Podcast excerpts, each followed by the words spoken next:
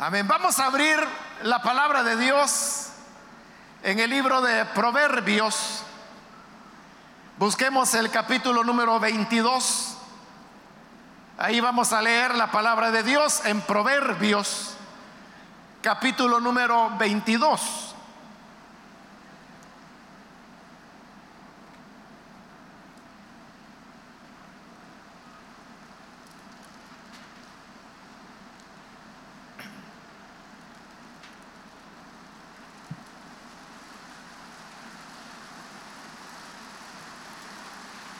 Bien, dice entonces Proverbios capítulo 22, los versículos 24 y 25.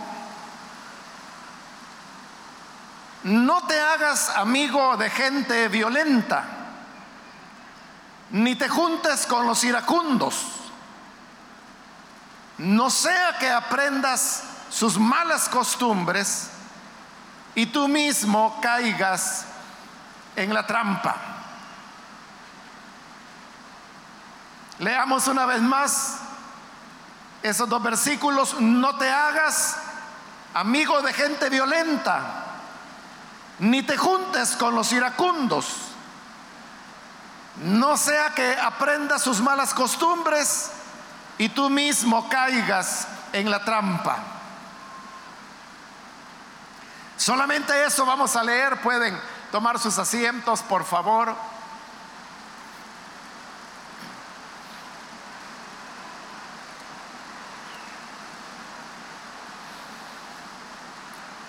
Hermanos, en esta ocasión hemos leído este proverbio en el cual se nos está hablando sobre las personas violentas o iracundas. Las personas iracundas son aquellas que se enojan con mucha facilidad. Como seres humanos, todos podemos tener momentos en los cuales se den ciertas condiciones que nos hacen molestarnos, incomodarnos, irritarnos y puede hacer que reaccionemos con algún tipo de impaciencia o de enojo. Pero esto se encuentra dentro de, los parámetros que se podrían considerar usuales o normales. Pero este proverbio está hablando de aquellas personas que tienen como característica que se enojan con facilidad todos los días, ante cualquier situación, todos hemos conocido personas que a veces nos sorprende cómo reaccionan, levantando la voz, gritando, a veces puede ser arrojando objetos o rompiéndolos o dando golpes sobre una mesa es decir, estamos hablando de aquellas personas que tienen una personalidad muy inclinada a actuar agresivamente, a faltar al respeto, a levantar la voz. A eso es a lo que se refiere cuando habla de las personas iracundas. Iracundo viene de la palabra ira, de tal manera que una persona iracunda es la que se llena de ira con frecuencia. Y consecuentemente es una persona que se expresa violentamente a través de su lenguaje, a través de su tono de voz, a través de sus reacciones ante momentos que les hacen sentir incómodos. Ahora, estas personas que son así, no es que sea como un rasgo de personalidad, no es que las personas hayan nacido así. El ser iracundo es algo que puede llegar a convertirse en un rasgo de la personalidad. Es porque el patrón de respuesta llena de ira se repite una y otra vez y entonces la persona está condicionada a reaccionar con violencia o con ira. Lo que ocurre con estas personas es que en su interior viven con una herida, con una o varias heridas que la vida les ha causado normalmente en la infancia. Y parece una contradicción, porque externamente estas personas presentan rasgos de, de tener un carácter fuerte, la gente les teme, las personas prefieren no relacionarse mucho con personas que se enojan con facilidad. Pero entonces si estamos hablando que esto es producto de una herida interna, ¿cómo es que pueden tener esas características? de un carácter fuerte. Pero en realidad el mostrarse agresivas, alzando la voz, con muy corta paciencia, es solamente un recurso que la persona está utilizando para poder encubrir su baja autoestima que le ha sido producida por las heridas de la vida. Estas heridas pueden ser maltrato infantil, puede ser que el hogar donde se formaron fue un hogar donde hubo muchos gritos, pero además de eso se les dañó su intimidad en el sentido de que se les hizo ver a estos niños o niñas como inútiles, como buenos para nada, se les vio como inservibles o como un estorbo. Y estas heridas que se producen en la infancia lo que provocan es una baja autoestima en las personas. La baja autoestima les produce también inseguridad frente a la vida. De tal manera que les cuesta tomar decisiones. Y cuando han tomado una decisión se ponen a pensar si la decisión que tomaron es correcta o se equivocaron y prefieren mejor que otra persona decida por ellos o por ellas. Y aunque por fuera se les ve tan agresivos, tan fuertes, parecen leones, pero la verdad es que por dentro son leones heridos. Porque las condiciones en las cuales se formaron les produjo estos sentimientos de inseguridad y por eso es que tratan de defenderse del mundo exterior y de las otras personas mostrándose agresivos. Porque al mostrarse agresivos, los otros temen, y es lo que dije hace un momento, de que todos preferimos evitar a esas personas que sabemos que tienen un carácter explosivo. Uno no quiere relacionarse con una persona que de un momento para otro comenzará a gritar o comenzará a arrojar objetos. Y eso que todos hacemos de tomar distancia de los iracundos es lo que a ellos les genera un espacio de protección donde sienten que no van a ser más atacados y por lo tanto el ciclo de ira se repite una y otra y otra y otra vez. Claro, cuando este ciclo se ha repetido muchas veces, como lo dije hace un momento, se llega a convertir en un rasgo de la personalidad. Porque así es como la persona reacciona siempre. Y la misma persona puede creer que así es él, así es ella. Puede ser que un buen amigo le diga, mira, ¿por qué no tratas de corregir tu carácter? Mira cuántos problemas has tenido. ¿Por qué no tratas de contar hasta 10 antes de dar una respuesta o de molestarte? Y la persona puede ser consciente de que tiene ese problema, pero quizás dirá, es que así soy yo, así es mi naturaleza, yo no puedo cambiar porque así es como yo nací. La persona no se ha dado cuenta de que no nació así.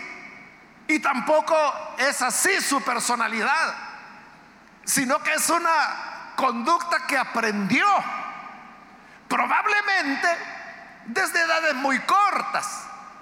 Y como hace tanto tiempo de eso, que hoy cuando ya tiene 20, 30 o 40 años, la persona piensa que así fue siempre. Es, que yo desde que era niño ya era así. Desde niña yo me acuerdo que tiraba las cacerolas en la casa. Te cree que es parte de su personalidad. Y lo que hay en realidad es un sentimiento profundo de baja autoestima y una lucha que la persona a gritos y a enojos y con explosiones de ira, está tratando de recuperar la valoración en sí mismo. De estas personas es que se nos habla en este proverbio. Y la recomendación que se nos hace es que no debemos hacernos amigos de estas personas. ¿Por qué razón se nos aconseja que no tenemos que hacernos amigos de los violentos? Porque no le va a ir bien a nadie que desarrolle una amistad muy estrecha con una persona violenta o iracunda. En algún momento va a salir herido. En algún momento le gritarán, en algún momento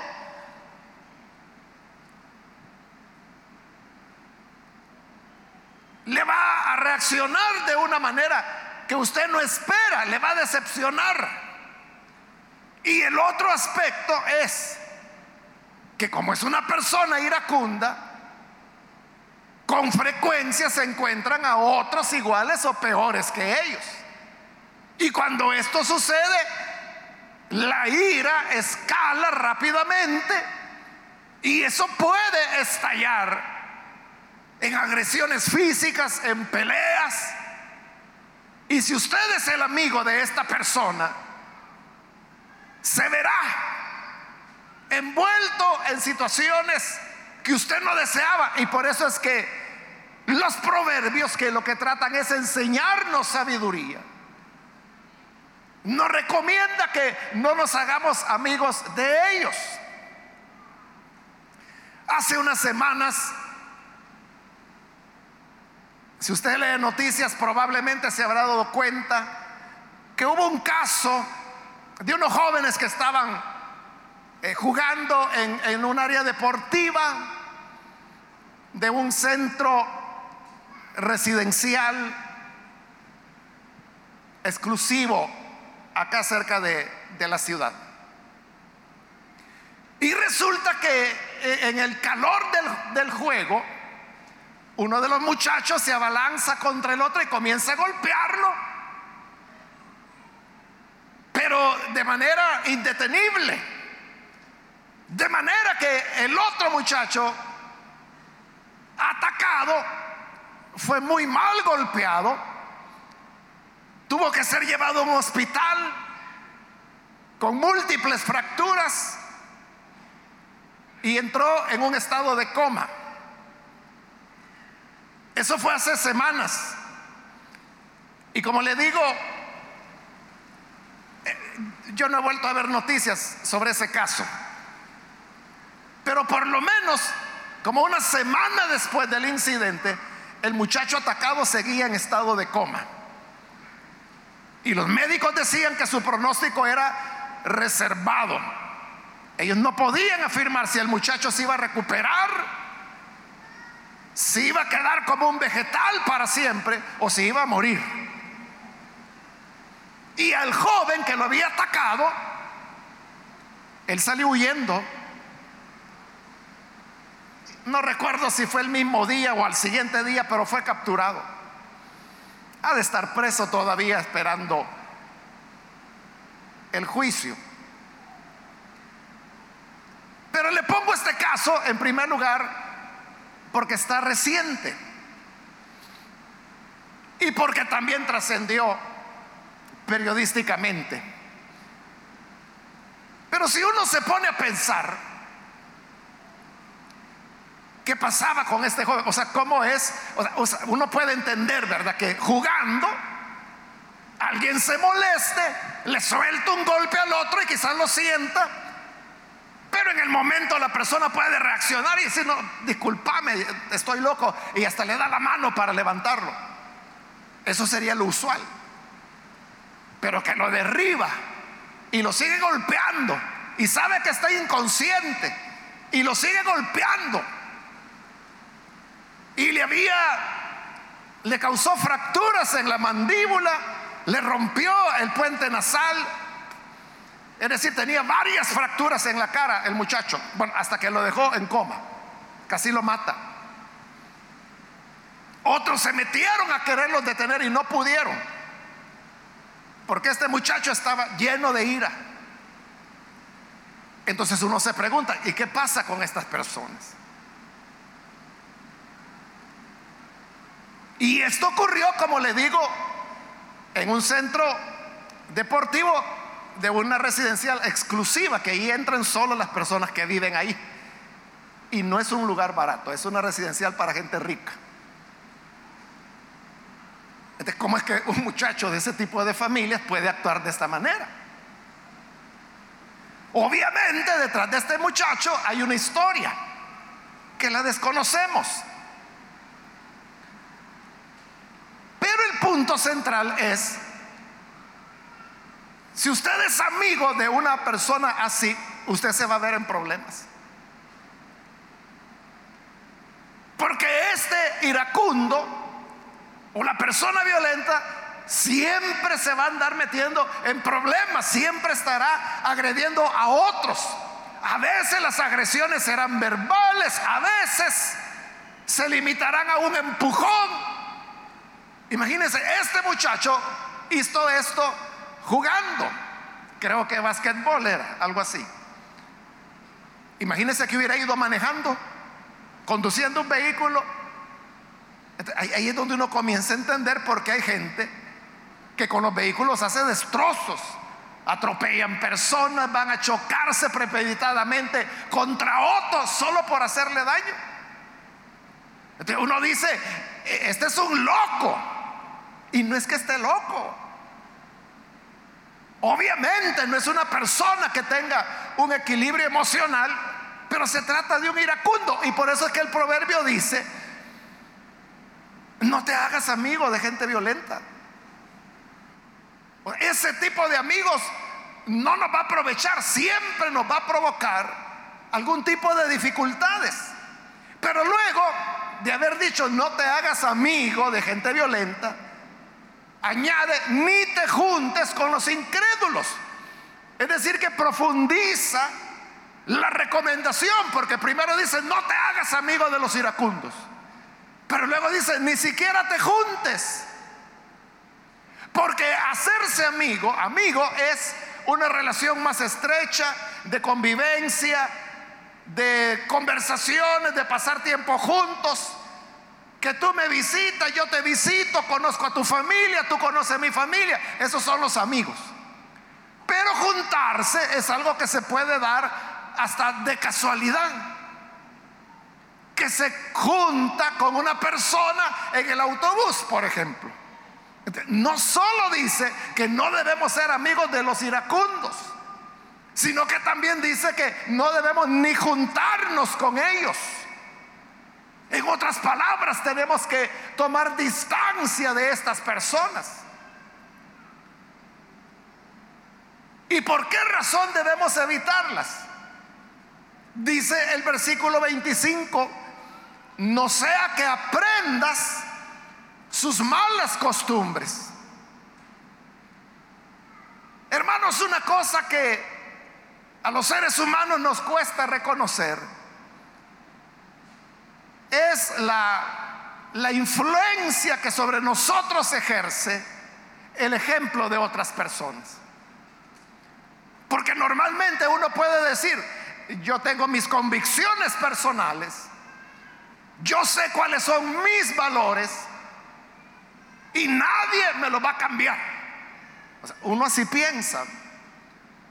Pero la influencia que las amistades juegan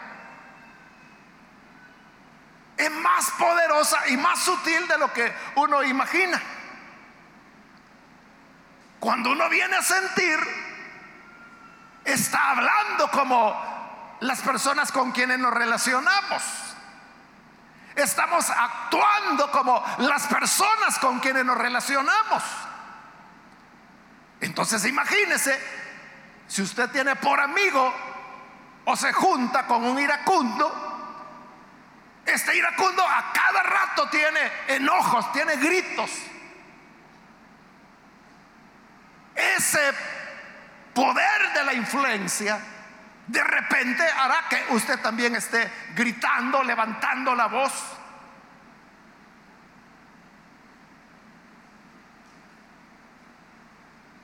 Y sin sentirlo, usted está imitando lo que el otro está haciendo.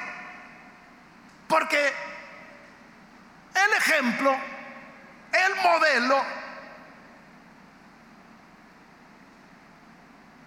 que uno tiene al lado o que le rodea, ese va marcando nuestra forma de ser y de pensar y de actuar.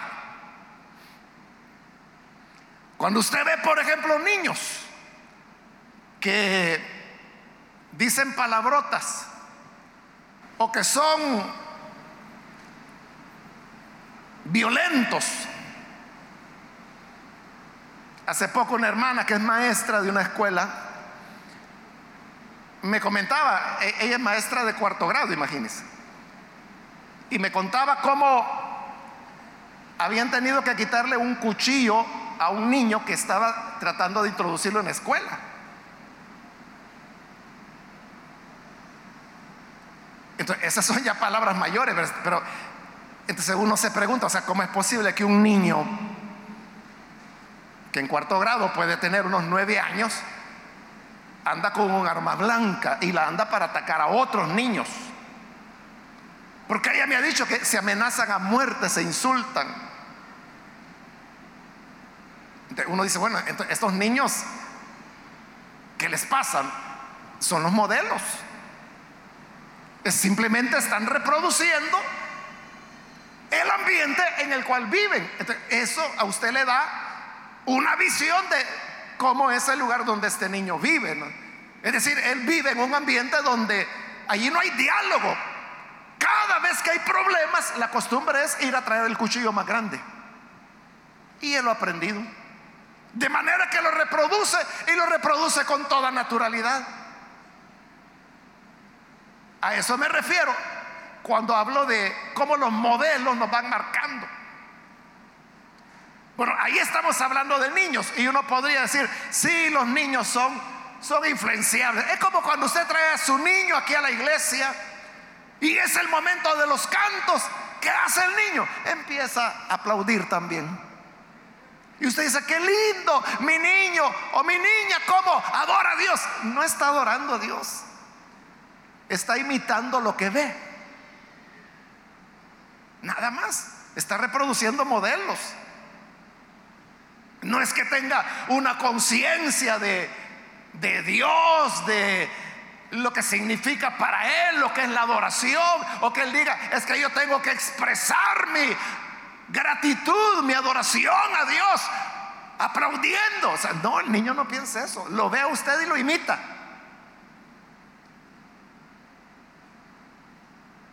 Pero esto no solo ocurre con los niños, ocurre con los jóvenes. El joven es el que piensa que ella tiene sus propias convicciones, pero no se da cuenta lo influenciable que es. Como los modelos, los ejemplos lo van moldeando. Pero demos un paso más y podemos pensar en personas adultas, que son ya hombres, mujeres, probablemente padres de familia, y aún en esas edades la influencia sigue ejerciéndose. Cuando nos relacionamos, como dice ahí, haciéndonos amigos de los violentos, juntándonos con los iracundos, entonces dice el proverbio, lo que va a ocurrir es que vas a aprender sus malas conductas. Y no solamente aprende a gritar, a levantar la voz, sino que además hasta se aprende las frases, se aprende los insultos. Y luego dice lo que oyó decir al otro. Esta persona lo está haciendo por simple imitación. Pudiera ser que esta otra persona también tenga sus problemas de baja autoestima y por eso reacciona en imitación del otro y se siente bien. Pero pudiera ser que tampoco no tiene problemas de autoestima. Que es una persona que tiene un balance, tiene seguridad para tomar sus decisiones, pero aún así el ejemplo, los modelos pueden influir en su vida. Por eso es que el Salmo nos dice, no te juntes con ellos, no te acerques. Porque ¿qué ocurre si nosotros nos volvemos intolerantes? ¿Cuándo es que nos volvemos intolerantes? Cuando vemos que otra persona es intolerante.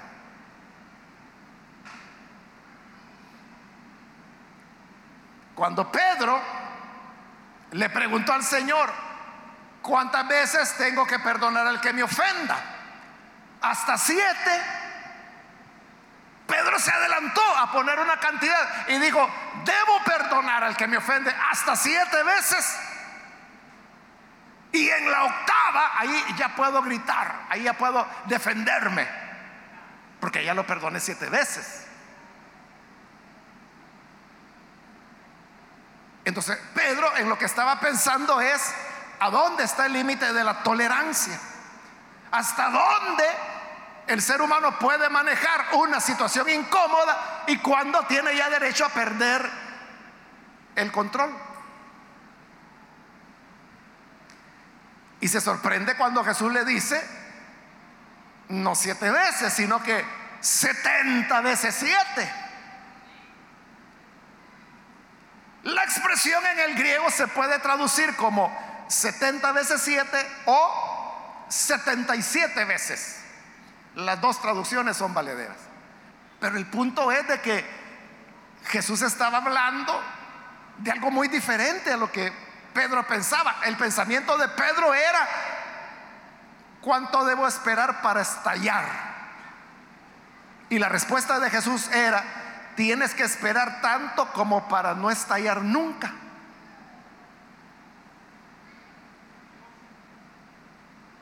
Ese es un modelo diferente. Es un modelo de, tolerancia. Pero ¿dónde encontramos esos modelos ahora? Porque es más fácil encontrar modelos de intolerancia. Como le digo, si usted lee noticias, usted sabe de casos recientes en nuestro país. Por ejemplo, aquel hombre que mató a otro porque se disputaban el espacio del parqueo. O sea, los dos llegaron en el vehículo al mismo tiempo y solo había un espacio. Y ni uno se lo quiso ceder al otro hasta que uno terminó matando al otro. Ya ni se parqueó porque tuvo que salir huyendo. Eso es intolerancia. Intolerancia es cuando las personas se enojan, gritan Puede ser con la familia, puede ser con vecinos, puede ser con compañeros de trabajo. Pero si tú eres amigo de estas personas, te juntas con ellas, entonces reproducirás las mismas situaciones. Y a la larga, como dice la parte final del versículo 25, y tú mismo caerás en la trampa. Porque la ira coloca trampa a las personas. Es como aquel que esconde la trampa en medio del bosque, la cubre con hojas para atrapar al animal. Pero resulta de que él se olvida dónde puso la trampa y cuando vuelve a pasar por ahí, él mismo cae en su misma trampa. Así es la ira. La ira se convierte en un lazo, como dice la reina Valera, que nos va a atrapar. O en una trampa en la cual vamos a caer. Entonces los proverbios, tratando de evitarnos esto, nos dicen no te hagas amigo del violento, no te juntes con el iracundo. Ahora, en todo esto que he estado diciendo, a lo mejor usted se ve reflejado o se ve reflejada. Y dice, es que yo soy así, yo tengo ese carácter. No, si yo a mis hijos les he gritado, a mi mamá yo le he levantado la voz, pero es que así soy yo. No, no eres así. Es la vida la que te llevó a esta situación. Y entonces, ¿qué significa? Que todos tienen que alejarse de ti y tienen que dejarte solo o sola. Para eso es que apareció el Hijo de Dios. El Padre envió a su Hijo para anunciar a los heridos, a los maltratados, a los abusados, que hay una buena noticia, que a través de Cristo podemos encontrar el perdón, la reconciliación y vernos de una manera distinta a como aprendimos a vernos a causa de maltratos, negligencias o abusos que se hubiera podido enfrentar en la niñez. Pero entonces Jesús nos deja ver que Él nos recibe tal como somos. Nos acepta con nuestras heridas, con nuestros temores y nos adopta como hijos, como hijas. Y Él no hace excepción de personas, como lo dice la Escritura. Probablemente Simón, uno de los apóstoles de Jesús, no Simón Pedro, sino que el otro Simón llamado el celote. Se le llamaba el celote porque él pertenecía a ese movimiento político armado que se llamaban los celotes. Entonces Simón era un hombre literalmente, como decimos, de armas tomar. Eso era Simón. Pero lo sorprendente es que Jesús lo acoge, lo recibe. Y no solo a Simón, ahí tenemos a Saulo, perseguidor de la iglesia, que dice que colocaba en las cárceles a los creyentes. Eso es intolerancia. Que dice que los atormentaba, es decir, los torturaba para obligarlos a blasfemar. Es violencia. Eso es ser iracundo. El libro de los Hechos lo describe como alguien que respiraba amenazas y muerte. Piensa en esa figura. Saulo ya no respiraba aire él respiraba amenazas y muerte. Eso era su vida. Eso inhalaba, eso transpiraba, eso circulaba por su cuerpo. Pero Jesús también le salió al encuentro. Lo acogió en su amor. Y al igual que Simón lo hace, apóstol de su evangelio. Entonces tenemos esperanza. En el Evangelio tenemos la esperanza, tenemos las buenas noticias. Que aquellas cosas, aquellas heridas internas que se han llevado por años o por décadas, finalmente pueden ser sanadas. Finalmente se puede encontrar la paz, la tranquilidad, para ya no sentirte amenazado por los demás. De tal manera que tienes que estar gritando, llenándote de ira, amenazando, rompiendo cosas para defenderte. Pues hoy te darás cuenta de que no te están agrediendo, nadie te está atacando. Simplemente en la nueva familia, en Cristo, donde somos acogidos como hermanos, como hermanas. Esa es la razón por la cual nos hacemos llamar hermano, hermana. Porque somos una familia. Y donde nuestras heridas pueden encontrar bálsamo, pueden encontrar sanidad.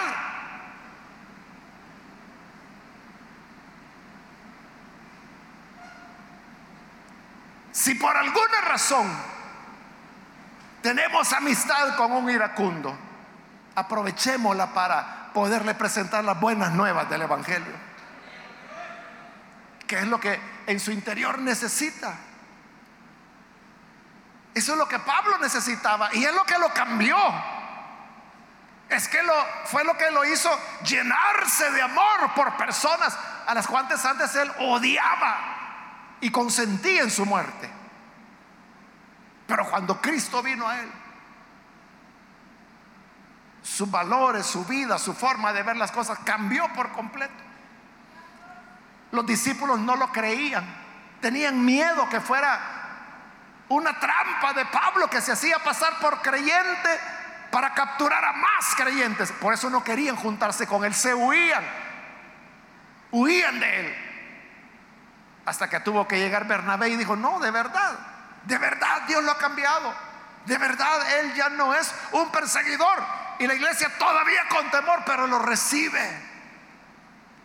Y así es como él pudo integrarse a la comunidad de los creyentes. Entonces aquellos cargados y trabajados, podemos traerlos.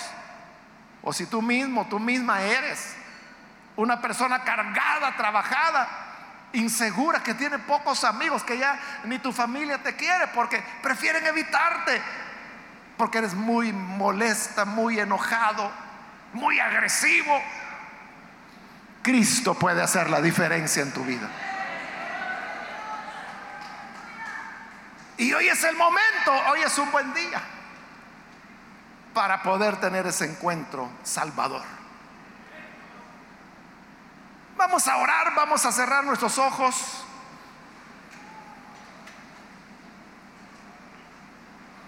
Y antes de hacer la oración, yo quiero invitar a las personas que todavía no han recibido al Señor Jesús como su Salvador, pero usted ha escuchado hoy la palabra de Dios. Y habiéndole escuchado, se da cuenta que, que si hay esperanza, que sí se puede sanar Jesús dijo, si puedes perdonar. Y no siete veces, setenta veces siete, o setenta y siete veces que te olvidarás de tantas veces que has perdonado, que ese será tu carácter, tu rasgo de vida. Quiero invitar entonces si hay personas que por primera vez necesitan venir para recibir a Jesús como su Salvador, yo le invito, por favor, en el lugar donde está, póngase en pie en señal de que usted desea recibir a Jesús y vamos a orar por usted. Cualquier amigo o amiga necesita venir al Hijo de Dios puede ponerse en pie y vamos a orar. Venga que es la oportunidad para que la gracia de Dios pueda alcanzarle. ¿Hay alguna persona? Hoy es su momento para que pueda encontrar descanso, para que pueda encontrar la paz interna. Por muchos años ha llevado esa carga. Pero hoy es una buena oportunidad para encontrar el descanso que necesitas. ¿Hay alguna persona puede ponerse en pie, por favor? Hoy es su momento. Acérquese, queremos orar por usted.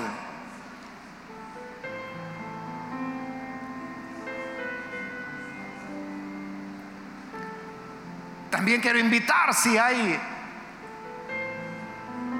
hermanos o hermanas que se han alejado del Señor. Hoy es el momento para reconciliarse. Si usted necesita rededicar su vida al Señor, póngase en pie y vamos a orar por usted. Venga, acérquese. A lo mejor usted se decepcionó y dijo, no, no, yo no cambio. No puedo cambiar. Y eso le hizo alejarse. Pero es continuar colocando trampas a tus pies. Pero hoy puedes venir al Señor. Y esta vez beber del agua que Él da. Permitir que Él coloque su aceite en tu herida para que sanes. Muy bien, aquí hay un hombre que está pasando, Dios lo bendiga. Alguien más que necesita venir, puede ponerse en pie. O si se va a reconciliar, también este es el momento.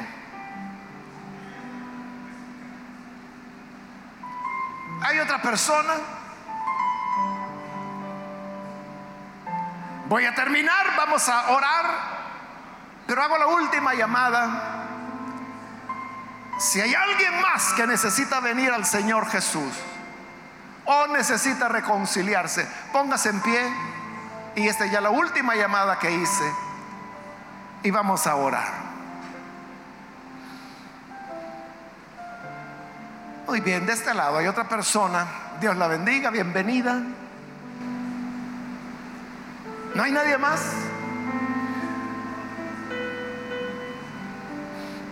Muy bien, de este lado hay otro muchacho que viene. Bienvenido también.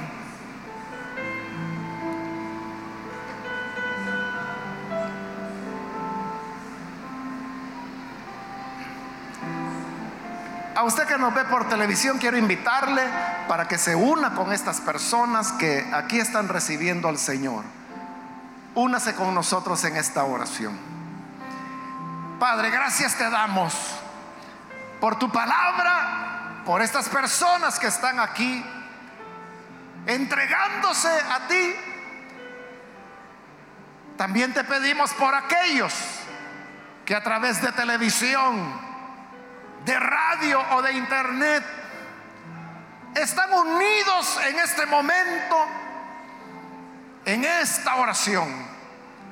Donde quiera que se encuentran, llega Señor con tu gracia para perdonarles, salvarles y que puedan tener, Señor, una vida nueva. Trae descanso a sus corazones. Trae la paz. Sana las heridas.